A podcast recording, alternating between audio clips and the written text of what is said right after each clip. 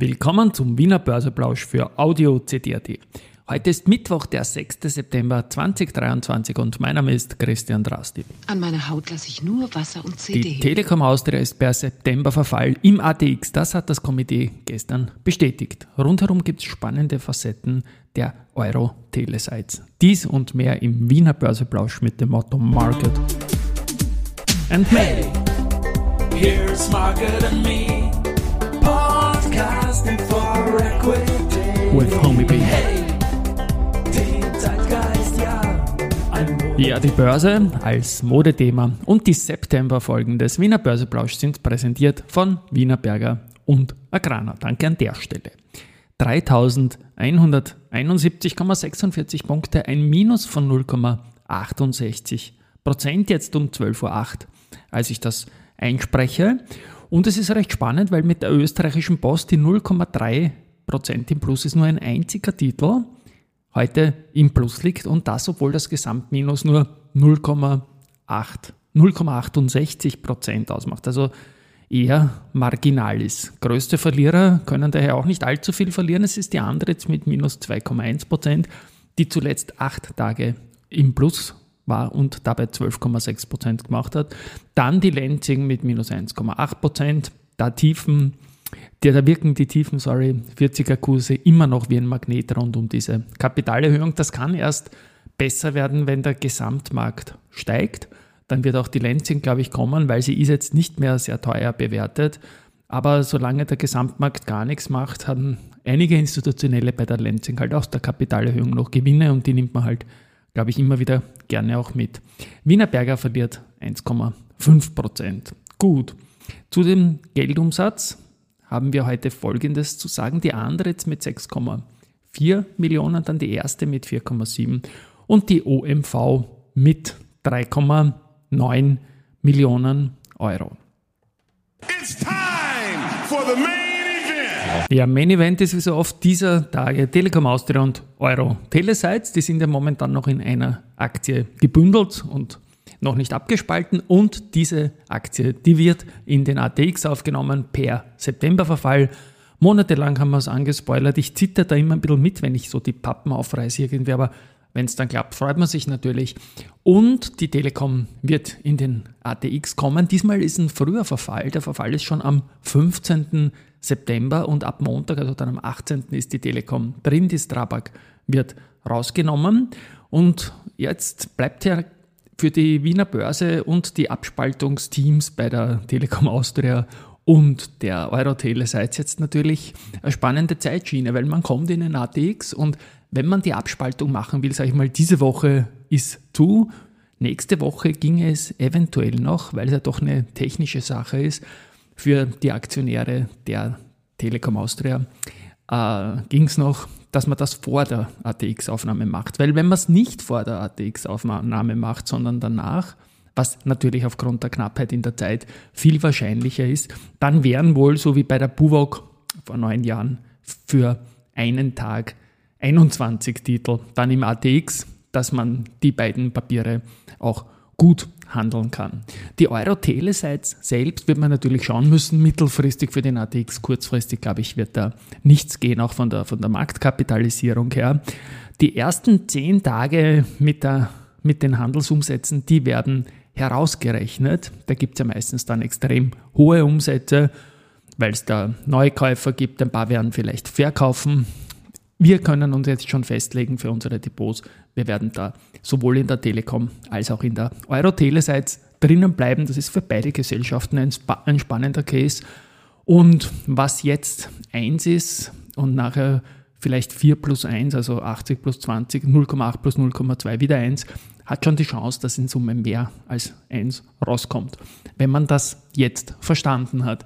Ich habe auch herumgerechnet ein wenig, gemeinsam danke an die Wiener Börse für so eine kleine Simulation, weil der Streubesitzfaktor bei der Telekom ist ja, weil America mobil aufgestockt hat, noch einmal kleiner geworden. Und wenn man jetzt unterstellt, dass die Aktie mit so einer 4 zu 1 Abspaltung und die, die Euro-Tele-Seite in etwa das gleiche sein wird vom Kurs wie jetzt die Telekom, dann könnte die Telekom Austria schon um die 20% verlieren und dafür kriegt man die Euro-Tele-Seite Stücke. Und selbst mit diesem 20-prozentigen Abschlag, wie gesagt, fiktiv und jetzt nur Rechenbeispiel, wäre noch deutlich Platz auf den äh, kleinsten ATX-Wert. Das ist momentan die, die SBO. Und auch von den Umsätzen her, wenn man jetzt die neue Beobachtungsliste anschaut, die ab 1.3. ja letztendlich einfließt, dann für die nächste Umstellung wieder äh, mit Stichtag Februarverfall für März sind viele Sachen zum Nachdenken beim Reden, weil ich ja kein Skript dazu habe. Ähm, dann ist es so, dass die Telekom da deutlich, deutlich abgesichert ist und nicht mal auf Rang 20. Aber diese Liste lassen wir jetzt mal liegen und schauen uns das dann alles in Ruhe an. Äh, die Telekom Austria wurde auch researched, nämlich von Raiffeisen Research und die Kollegen erwarten positive Impulse für die Aktie, weil die Funkturmabspaltung eine spannende Geschichte ist und die A1-Gruppe bleibt ja mit ETS als Hauptmieter verbunden. Wie gesagt, jetzt stürze ich mich mal in den nächsten Tagen auf die Faktoren der Abspaltung. Vieles ist heute schon gesagt worden. Wenn wir dann den genauen Dat die genauen Daten wissen, werden wir mehr dazu sagen. Die Datat hat schon angekündigt, dass sie das spesenfrei machen wird. Die Telekom hat angekündigt, dass sie die Kosten übernimmt und da müssen natürlich die äh, Broker auch mitspielen. Gut, sonst haben wir auch noch sehr, sehr viele Nachrichten heute. Zumtobel hat die bereits vorab präsentierten Umsatzzahlen zum ersten Quartal und den reduzierten Ausblick bestätigt jetzt. Insgesamt äh, fast ein Non-Event, sage ich mal. Die Aktie verliert 0,4 Prozent, also in etwa mit dem Markt. Die Wiener Privatbank hat die Assets under Management im ersten Halbjahr von 1,9 Milliarden auf 1,928 auf 1,932, also marginal steigern können.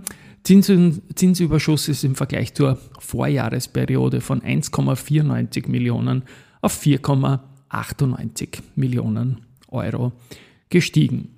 Das Ergebnis aus dem Immobilienhandel ist gesunken aufgrund des zinsbedingt angespannten Immobilienmarktfelds auf Marktumfelds auf 1,1 Millionen gegenüber 1,6 Millionen im Vorjahr. Äh, das Periodenergebnis ohne Fremdanteile war in der Berichtsperiode 1,87 Millionen Euro. Im Halbjahr 22 war es 0,95 Millionen Euro. Die POR hat einen Auftrag bekommen und zwar von der Pommerschen Medizinischen Universität in Stettin in Polen zum Bau eines neuen Klinik-, Lehr- und Forschungsgebäude. Auftragsvolumen 95 Millionen Euro. Eigentlich unfair für die Core müsste ich auch bald so einen Jingle bauen wie den Andritz-Auftrag. Die haben von ArcelorMittal, also Big Player in, in der Stahlbranche in Frankreich, den Auftrag zu einer Lieferung eines reversierbaren Sechsrollen-Kaltwalzwerks bekommen. Das können die Andritz-Leute, weil die Kaltwalzwerke, die kommen öfters vor.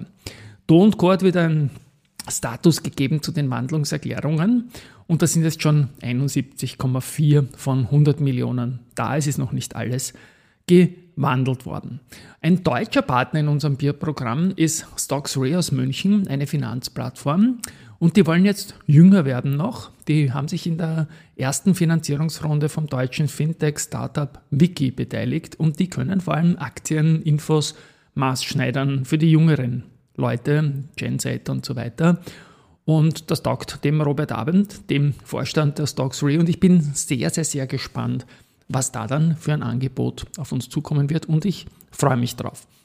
Erste Asset Management hat einen weiteren Laufzeitfonds ähm, gebracht. Äh, Zeichnungsschluss vom Laufzeitfonds ist vom 5.9. Zeichnungsphase, sorry. Schluss ist dann am 29.9., also läuft schon und bis inklusive 29.9.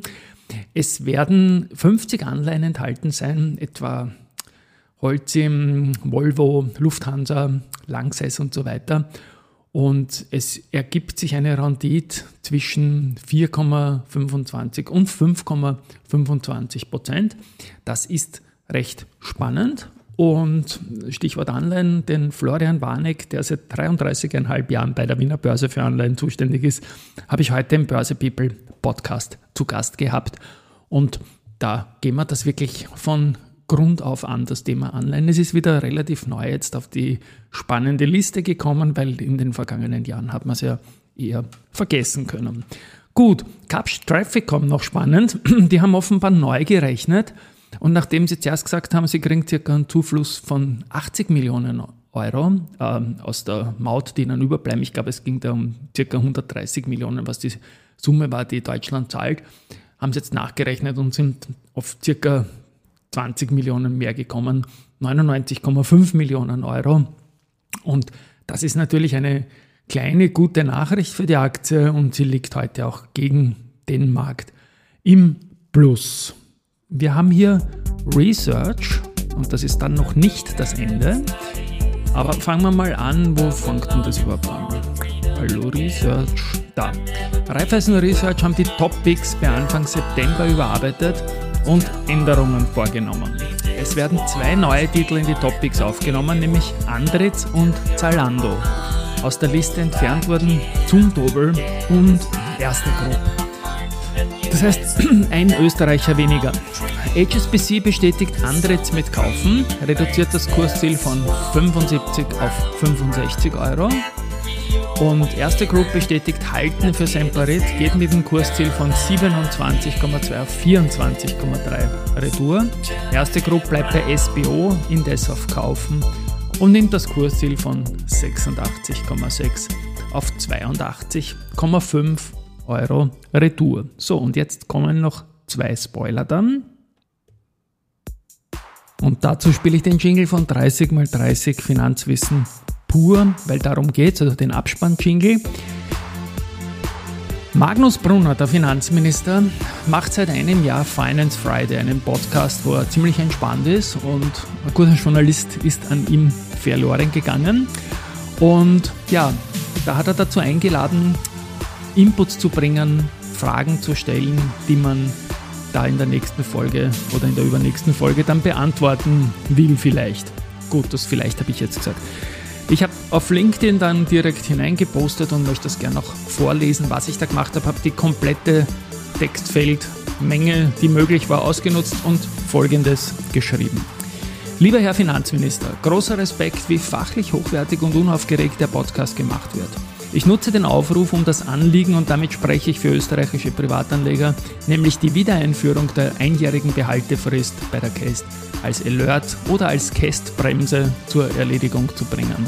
Im Podcast 30x30 Finanzwissen pur habe ich in den Folgen 9, das ist getitelt mit Wertpapierkästen und Fakten, wie diese Steuer seit 2011 zerstören wirkte, und Folge 12 mit Titel Was wir falsch machen und wie andere Länder von der Börse leben, Fakten zusammengetragen. Die Folgen sind die meistgehörten in dieser Serie. Ja, Studien belegen, dass es von tiefem Niveau weg wieder mehr Aktienbesitz in Österreich gibt. Das läuft aber nicht über die Wiener Börse, weil die 8-Monats-Statistik 2023 zeigt einen Handelsvolumenrückgang versus 2022 im monatlichen Umsatzschnitt von 23% bei österreichischen Aktien, bei den großen, 7% bei Zertifikaten, 37% im jungen Direct Market und 55% im Global Market mit den internationalen Big Caps. Ich sage, die Behaltefrist brächte die Inländer auch wieder an die Wiener Börse. Wegen der Aufhebung hatten sie diese 2011 FF verlassen. Wir brauchen Wertschöpfung im Land und die ATX AGs, die verlieren durch die sinkenden Umsätze internationale Fonds als Käufer. Christian Drastil in Klammer, Stammhörer von Finance Friday und ich bin gespannt, ob da eine Antwort kommt. Auf jeden Fall spoilern kann ich, dass der Finanzminister kommt und zwar ins Börse People Studio bei Audio CD. Da freue ich mich sehr. Das wird dann im November gesendet werden und weiterer Spoiler. Das ist dann schon in der Season 9 der Börse People und da wird EY der Presenting Partner sein und ich freue mich schon, den Jingle dann einsingen zu dürfen. Tschüss und Baba.